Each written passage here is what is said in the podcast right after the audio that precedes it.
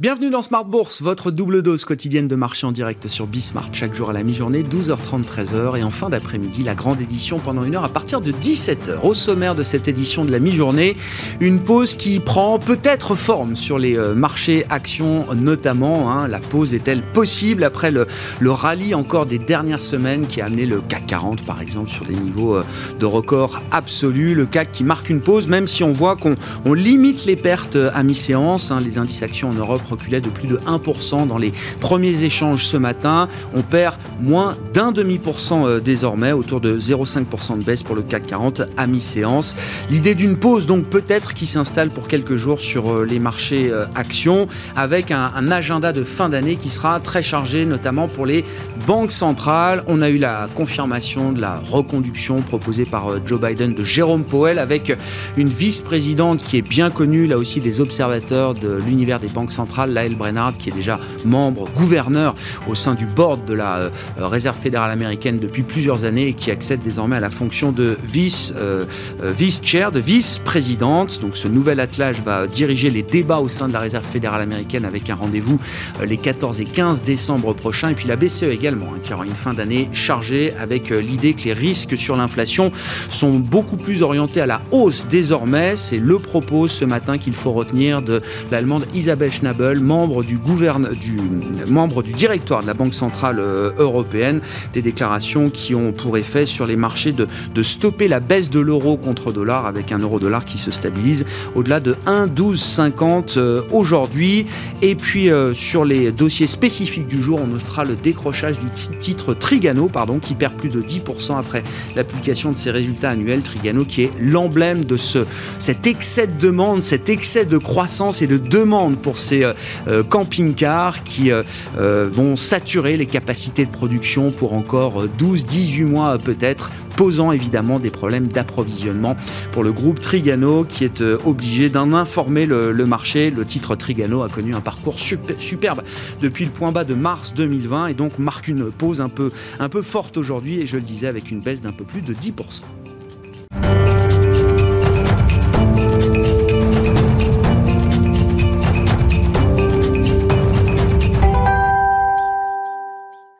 Petite séance de consolidation donc pour les marchés actions en Europe à mi-séance. Les infos clés du jour, c'est avec Alix Nguyen. L'épisode d'une hausse à n'en plus finir s'éloigne doucement. La bourse de Paris évolue désormais sur des plus bas de trois semaines.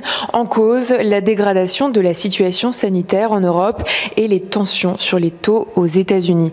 Euh, préoccupation qui relègue au second plan l'accélération de la croissance de l'activité dans le secteur privé en zone euro. D'après l'enquête réalisée par IHS Markit, l'indice PMI manufacturier a atteint un pic de deux mois à 58 8,6 points en novembre. Celui des services a touché un plus haut de 3 mois à 56,6. À noter en revanche que les délais de livraison ont pesé sur la production, euh, sans compter que l'amélioration du secteur des services ne pourrait être que passagère si de nouvelles restrictions s'imposaient afin de combattre le coronavirus. Aux États-Unis, la confirmation de Jérôme Powell à la tête de la Fed indique que la politique monétaire de la Banque centrale américaine ne devrait pas connaître de changement de de cap majeur. À ce jour, Wall Street table sur une accélération du rythme de la réduction de ses achats d'actifs et anticipe trois hausses des taux à compter de juin prochain. Le rendement de l'emprunt américain à 10 ans se tend de plus d'un pour cent. Euh, celui du Bund allemand de même échéance monte de près de 4 points. Les valeurs technologiques sont impactées. Capgemini recule, ST Microelectronics aussi. Euh, même chose pour Téléperformance. Euh, focus sur quelques valeurs Euh, Trigano chute. Le fabricant de camping-car publie des résultats en forte hausse au titre de son exercice 2020-2021. Il prévient cependant que les pénuries de composants vont freiner sa production au cours des six premiers mois du nouvel exercice. Bureau, Veritas recule samedi dernier. Le spécialiste de la certification a détecté une cyberattaque à son encontre.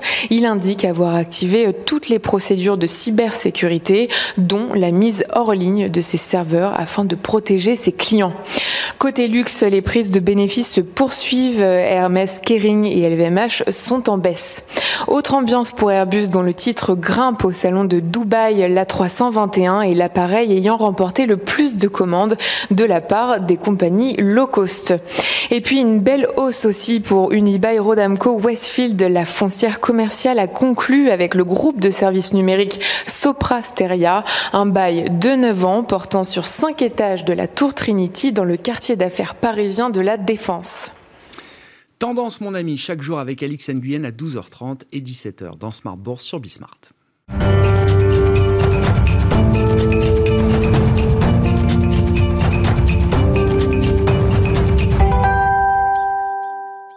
Et c'est encore l'événement ce matin, la reconduction de Jérôme Powell sur proposition de Joe Biden pour un nouveau mandat de président de la Fed, sous réserve de la validation par le Sénat américain, et puis la nomination de la gouverneure Lyle Brennart au poste de vice-présidente de la Réserve fédérale américaine. On en parle avec Juliette Cohen, qui est avec nous par téléphone, stratégiste chez CPR Asset Management. Bonjour et bienvenue Juliette.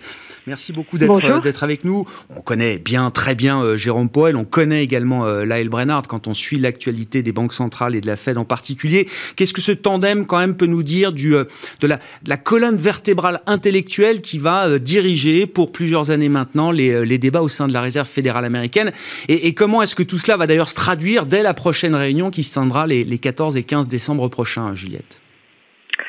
Alors, il est probable que le, le président Biden hein, ait, ait, choisi donc euh, la continuité euh, dans un moment un peu un peu délicat hein, où l'inflation euh, est perçue comme un risque politique croissant aux États-Unis, d'autant plus qu'on se rapproche hein, des élections de, de mi-mandat.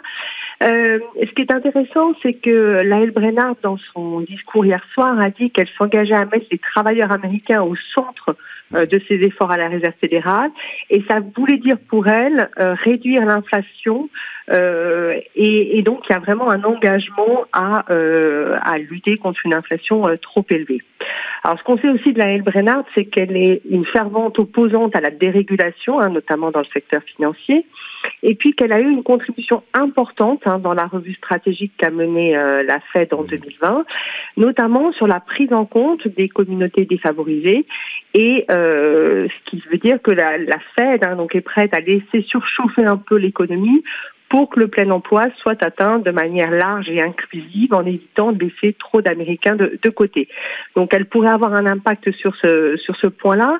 Et puis euh, également, on sait hein, qu'elle est attentive à la prise en compte des risques financiers liés au climat un point sur lequel la Fed est un peu en retard par rapport aux autres grandes banques centrales. Donc ça, ça sera des éléments à, à scruter dans, dans les prochains mois. Bon, le marché du travail, hein, comme vous le disiez, l'inclusion de l'ensemble la, la, des travailleurs américains dans le, le marché du travail, c'est vraiment la, la priorité pour la Réserve fédérale euh, américaine, avant même peut-être les enjeux climatiques. Je sais qu'on veut mettre beaucoup de responsabilités oui. sur le dos des banques centrales, mais pour l'instant, c'est le marché du travail. Est-ce que la, la, situation américaine euh, euh, s'améliore suffisamment vite pour euh, envisager une accélération de la normalisation de la politique monétaire, euh, notamment à travers le, programme euh, de réduction des achats nets d'actifs, donc le fameux tapering qui a été engagé euh, ce mois-ci, en novembre, euh, Juliette. La discussion est-elle légitime aujourd'hui? Il semble quand même que la, la, décision soit, soit légitime. Les derniers chiffres de l'emploi étaient plutôt bons en ce sens. Il reste encore quand même 4 millions de postes à, à retrouver par rapport au niveau d'avant pandémie, mais on devrait y arriver en, fin de, de premier trimestre 2022 ou ou deuxième trimestre 2022 selon selon l'évolution du marché du travail. Et euh, là, ce qu'on a entendu hein, ces derniers jours, c'est plusieurs déclarations de membres de, de, du board de la Fed euh, indiquant qu'il y aurait, euh, qu'il serait euh, approprié d'avoir une discussion sur l'accélération du rythme de réduction des achats.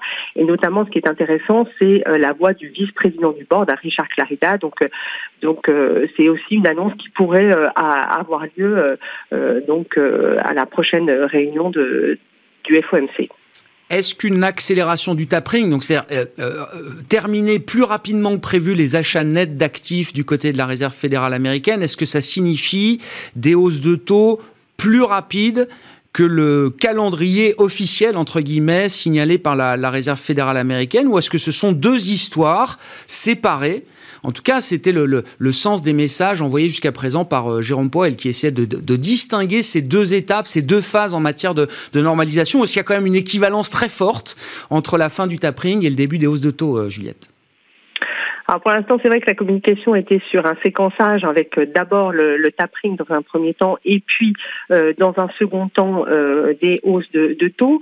Euh, ce que l'on voit là, c'est que le, le, marché a maintenant anticipe hein, que des hausses de taux vont pouvoir arriver dès le mois de juin 2022 et il est entre deux hausses et trois hausses de taux sur l'année 2022. Alors pour nous, euh, on voit euh, deux hausses de taux de, de la Fed en 2022 euh, à partir donc du mois de, de juin 2022. D'accord. Deux hausses de taux, effectivement, qui sont déjà bien intégrées par, euh, par le marché. La communication de la Fed, donc, sera à suivre, euh, bon, dans les prochains euh, jours, les prochaines semaines, des, des membres de la Fed s'exprimeront. Et puis, la réunion de fin d'année aura lieu les 14 et 15 décembre prochains. Qu'en est-il de la Banque Centrale Européenne, Juliette, qui se réunira, elle, le 16 décembre. Hein, donc, la semaine 50 de l'année sera très chargée en matière d'annonce de, de politique monétaire?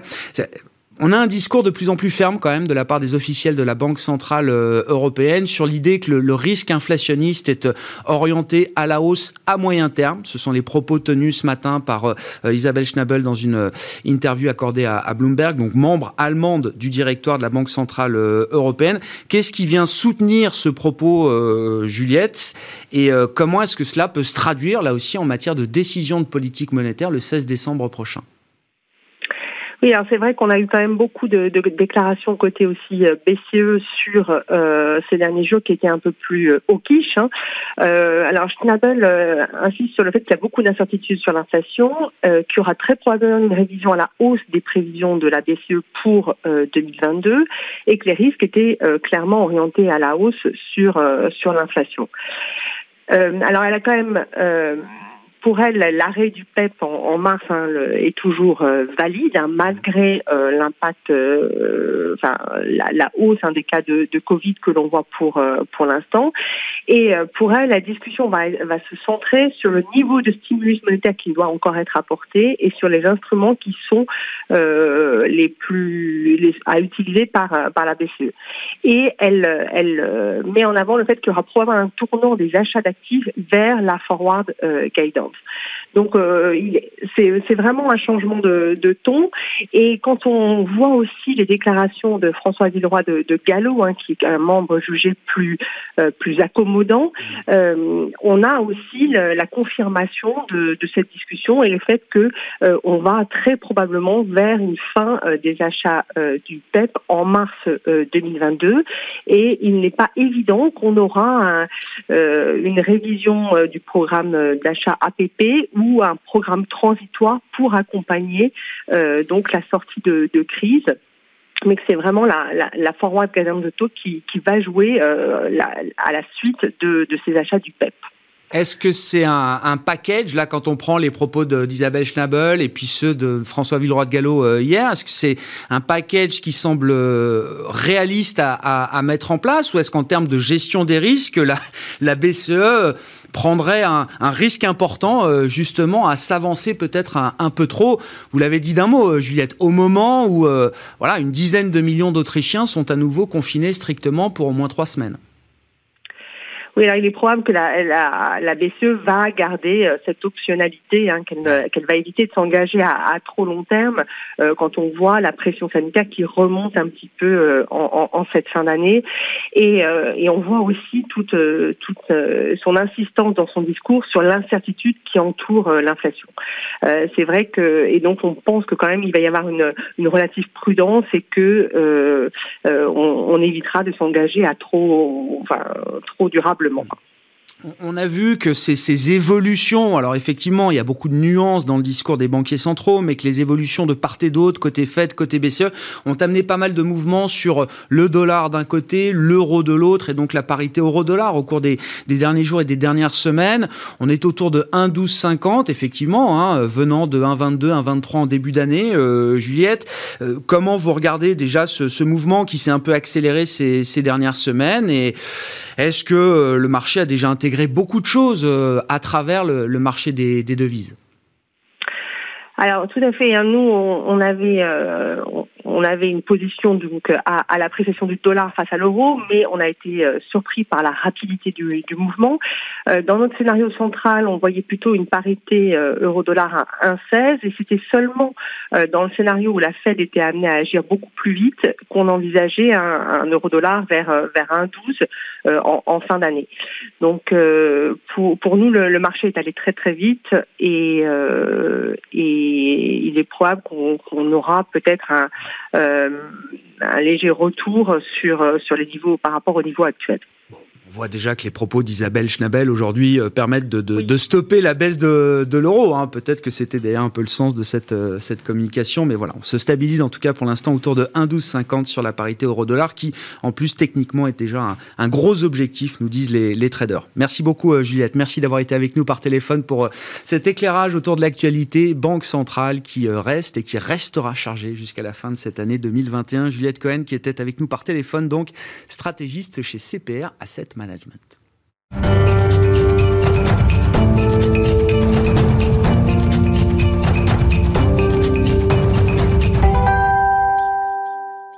Et c'est Julie Jourdan qui est à présent à mes côtés en plateau pour poursuivre cette discussion de marché. Bonjour Julie. Bonjour. Bienvenue. Vous êtes gérante action américaine chez Mansartis. Ben, en tant que gérante action, euh, participante de marché sur le marché euh, américain, euh, comment vous recevez l'information de ce tandem Powell-Brennard qui va donc piloter les débats au sein de la Fed en tant que président et vice-présidente sur les, prochaines années, euh, Julie?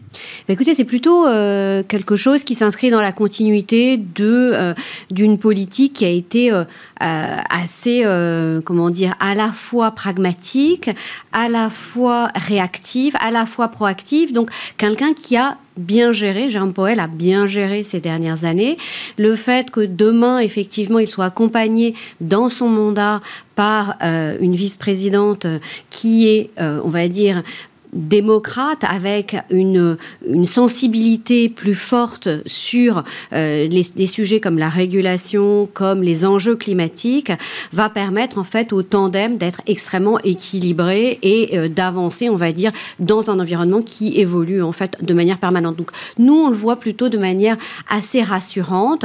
Euh, Jérôme Powell a été quelqu'un qui a été, qui a beaucoup communiqué sur ce qu'il allait faire mmh. et qui a euh, jusqu'à présent peu surpris. Donc on verra comment se déroule l'année prochaine, notamment en matière de hausse des taux, puisqu'on voit bien qu'il y a un grand écart entre ce qui est à l'heure actuelle annoncé par euh, le président de la Fed et ce qui est aujourd'hui évoqué euh, dans les anticipations par le marché. Donc on verra comment ça évolue. L'inflation et l'emploi seront vraiment au cœur en hmm. fait de ces évolutions, mais globalement, je pense que c'est quelque chose qui rassure le marché très clairement.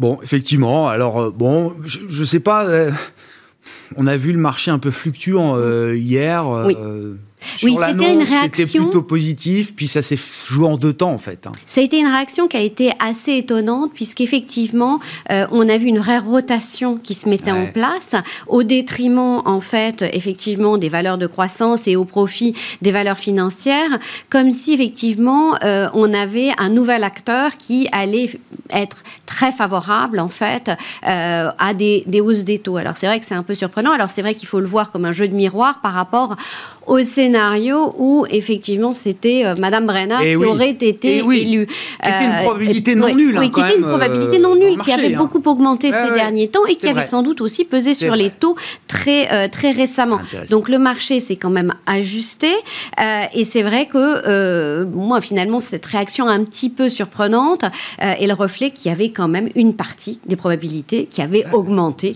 sur la possible nomination de Madame Brennard au, au titre de de, présidente. Mm. Elle sera vice-présidente euh, au final. C'est vrai que le processus de reconduction de Jérôme Poel a été quand même particulièrement laborieux euh, jusqu'à jusqu'à hier. Euh, là aussi, c'est on l'évoquait avec l'intervenante précédente. Alors, les mouvements des derniers jours, alors ça bouge toujours sur les marchés actions, mais c'est le, dollar qui focalise quand même pas mal d'attention. Là aussi, toujours en tant que gérante action, est-ce que ça reste un, un non-sujet à ce stade ou est-ce que ça devient un sujet macroéconomique, microéconomique également pour certains secteurs d'activité. Je crois qu'aujourd'hui, il faut bien voir que c'est le reflet de, de, de, réalité euh, économique et, et euh, monétaire. C'est-à-dire qu'effectivement, on a vu la dégradation de la situation en Europe sur la partie Covid. Donc ça, je pense que c'est vraiment un élément qui est assez tangible. Euh, on a vu la montée des taux courts aux États-Unis, donc un différentiel qui, qui s'accentue. des politiques monétaires qui sont pas totalement au même stade, avec des situations qui sont un petit peu divergentes, qu'on revoit bien dans les indices de surprise économique. On voit bien que les indices de surprise économique aux États-Unis ont rebasculé en territoire positif, ce qui n'est pas forcément le cas sur euh, la, zone euh, euro. Et donc, du coup, effectivement, une accélération sur le dollar qui, euh, bah, effectivement, a été euh, assez rapide. Donc la vraie question, c'est de savoir, demain, est-ce qu'on a une accélération qui se poursuit de manière rapide euh, Et auquel cas, comment les entreprises vont le gérer? Parce que comme dans toute situation, euh, voilà, on a du plus, on a du moins. Donc effectivement, on peut se dire, bah, c'est très important parce que effectivement, ça permet d'éviter d'importer trop d'inflation sur un certain nombre de produits. Mais en même temps, effectivement, on a beaucoup d'entreprises américaines qui sont exportatrices, donc hmm. pour les c'est un sujet. Ce que l'on sait quand on regarde le passé, c'est que quand les hausses, euh, de, euh, les hausses du dollar, et encore une fois, hein, celle-ci, on revient à des niveaux d'il y a 18 mois, hein, donc on n'est pas oui, non plus... Oui, c'est une zone connue. Voilà, c'est une zone connue, on n'est pas dans des situations extrêmes, bien loin de là. Mais ce que l'on sait, c'est que les sociétés américaines sont très agiles. Elles ont la capacité euh, d'avoir une, de, réagir à ce genre de, de, choses. Alors on peut avoir des impacts sur un trimestre, mais globalement, elles ont eu dans leur histoire de nombreux mouvements euh, dans ce sens-là. Donc c'est vrai que c'est pas très inquiétant. On verra. C'est pas du tout jusqu'à présent, c'était pas du tout un sujet évoqué par les entreprises. On a eu l'inflation, on a eu euh, la supply chain. Le dollar n'est jusqu'à présent pas un sujet. On verra si ça le devient effectivement dans les prochaines semaines. C'est la consommation qui va être euh, très intéressante à suivre également dans cette période de fin d'année. Vous l'avez dit, après un, trou d'air globalement pour l'économie américaine au troisième trimestre, on voit bien tous les indicateurs avancés sont en train de repartir à la hausse. J'ai vu hier ou avant-hier, je sais plus, le, le, GDP Now d'Atlanta, donc qui mesure en, mm. temps réel un peu l'activité économique, qui repart à plus de 8% là sur le quatrième trimestre. On verra euh, comment on atterrit en termes de, de croissance, avec un fort soutien de la consommation. C'est une, euh, c'est une équation intangible pour l'économie américaine, ça. Euh, c'est deux tiers de, c'est deux tiers du PIB, donc c'est vrai que c'est euh, la consommation, c'est vraiment au cœur en fait de la croissance américaine. Et c'est vrai que cette année, on va se retrouver dans une année un petit peu de, je dirais, plus normale sur ce sur ce Thanksgiving. L'année dernière, on était encore en pleine pandémie, donc on a eu un gros succès des ventes sur Internet cette année, on devrait, selon les estimations, avoir des ventes records, autour d'une hausse de 9 à 11% selon les estimations, pas loin de 850 milliards euh, de dollars là pour, euh, pour euh, cette, cette période. c'est vrai que c'est c'est plutôt une très bonne nouvelle, même si on sait que pour partie, il y a un, je dirais, euh, de l'inflation qui ah, joue sur le chiffre, mais c'est une très bonne nouvelle. Mais ce qui risque d'être un petit peu différent par rapport à l'année dernière, c'est le retour en fait des Américains dans les magasins. C'est-à-dire qu'on a vu d'abord deux tiers des Américains veulent profiter de Thanksgiving pour faire du shopping. Ah c'est beaucoup plus que l'année dernière. On était plutôt autour de 50%. Donc il va y avoir beaucoup plus d'Américains qui vont profiter de Thanksgiving. Il va y en avoir beaucoup plus dans les magasins. Et ça, je pense que c'est un petit peu euh, ce qu'il faut avoir en tête. Ce qui ne veut pas dire que le e-commerce ne va pas bien marcher. On attend des ventes en hausse de 10% et pas loin, et un peu plus de 200, 200 milliards. Donc c'est très significatif. Mais c'est vrai qu'on revient dans une forme d'un Thanksgiving un petit peu plus normal euh, après une année euh, qui a été assez assez mouvementé euh, euh, l'année dernière par la pandémie. Donc c'est plutôt une bonne chose. Et vous dites toutes les forces qui, qui soutiennent la consommation aux États-Unis euh, aujourd'hui sont, sont solides, sont en place Parce que c'est vrai qu'il y a eu beaucoup de mouvements, notamment quand on regarde les, les revenus disponibles, les revenus réels. Alors ils ont explosé à la hausse au moment de l'envoi des chèques. Et puis évidemment, il y a eu un espèce de contre-coup là aussi avec le phénomène inflationniste qui a gagné en traction, qui fait que les revenus réels sont un peu plus sous pression aujourd'hui.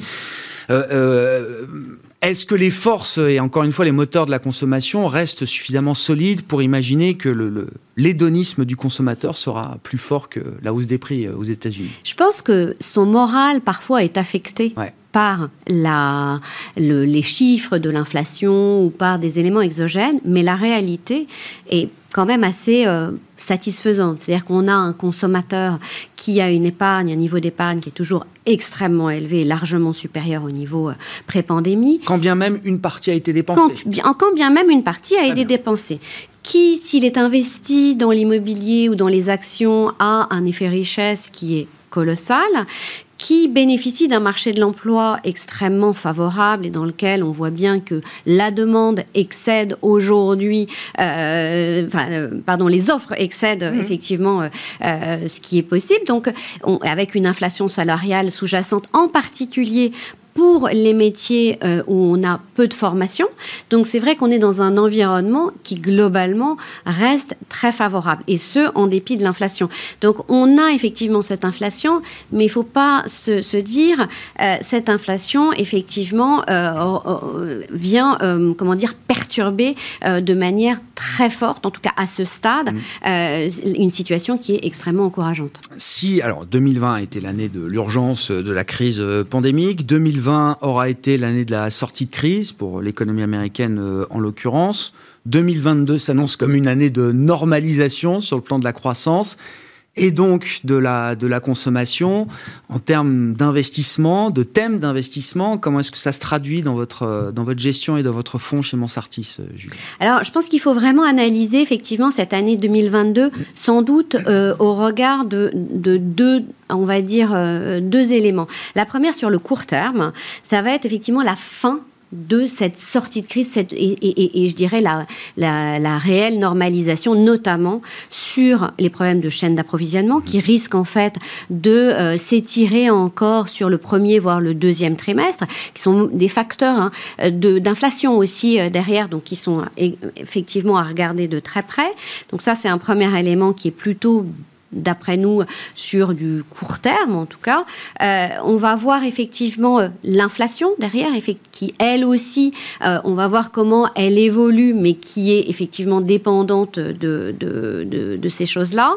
On va avoir tout ce qui est effectivement la normalisation de la politique monétaire. Mhm. Et là aussi, les six, proches, enfin, les six premiers mois de l'année vont être déterminants pour ça. Et de manière, on va dire, plus structurelle, on va avoir des thématiques qui vont se mettre en place euh, dans la durée. Donc que ce soit effectivement l'accélération de la transition écologique qui qui a euh, à la fois une accélération de la croissance dans certains segments, mais aussi ce que cela implique sur le marché des comos de manière générale, puisque mhm. on voit bien, c'est quelque chose, il y a quand même aussi une, euh, des, euh, des, impacts extrêmement significatifs. on va avoir la thématique du onshoring, donc la relocalisation d'un certain nombre d'industries aux États-Unis pour des raisons stratégiques, suite justement un peu comme les conséquences aussi. Les enseignements de les enseignements de cette pandémie, exactement à voir si ça se concrétise ou pas, puisqu'on en a beaucoup parlé pendant le mandat Trump. Euh, c'était quelque chose qui était une volonté politique qui s'est pas réellement traduite dans les faits. Donc on va voir si effectivement c'est quelque chose qui après Trump, la pandémie aura eu raison des, des bah, c'est ce qu'on verra la localisation exactement mais c'est quelque chose qui peut avoir effectivement une concrétisation dans les dans les prochains euh, prochains trimestres et prochaines années. Euh, et enfin je pense qu'on continue d'avoir des euh, thématiques de croissance structurelle qui sont toujours là hein. que ce soit la digitalisation de l'économie que ce soit le vieillissement de la population que ce soit la croissance de la consommation on en a parlé qui sont effectivement euh, des moteurs structurels de croissance. Donc on voit bien que on a un petit peu de ce qui nous a pénalisé, qui a pénalisé la croissance ces deux dernières années et qui va continuer. Et puis, on va avoir effectivement euh, des nouvelles thématiques et des thématiques structurelles pré-pandémiques qui reviennent également. Merci beaucoup euh, Julie pour euh, cet éclairage et ce coup d'avance sur 2022. Oui, il y a le sprint final 2021, mais tous les investisseurs, tous les gérants sont déjà projetés sur euh, les enjeux de 2022. Julie Jourdan qui est avec nous en plateau pour évoquer les marchés actions américains, gérante actions US chez Mansartis. On se retrouve ce soir à 17h en direct sur Bismart pour la suite de Smart Bourse.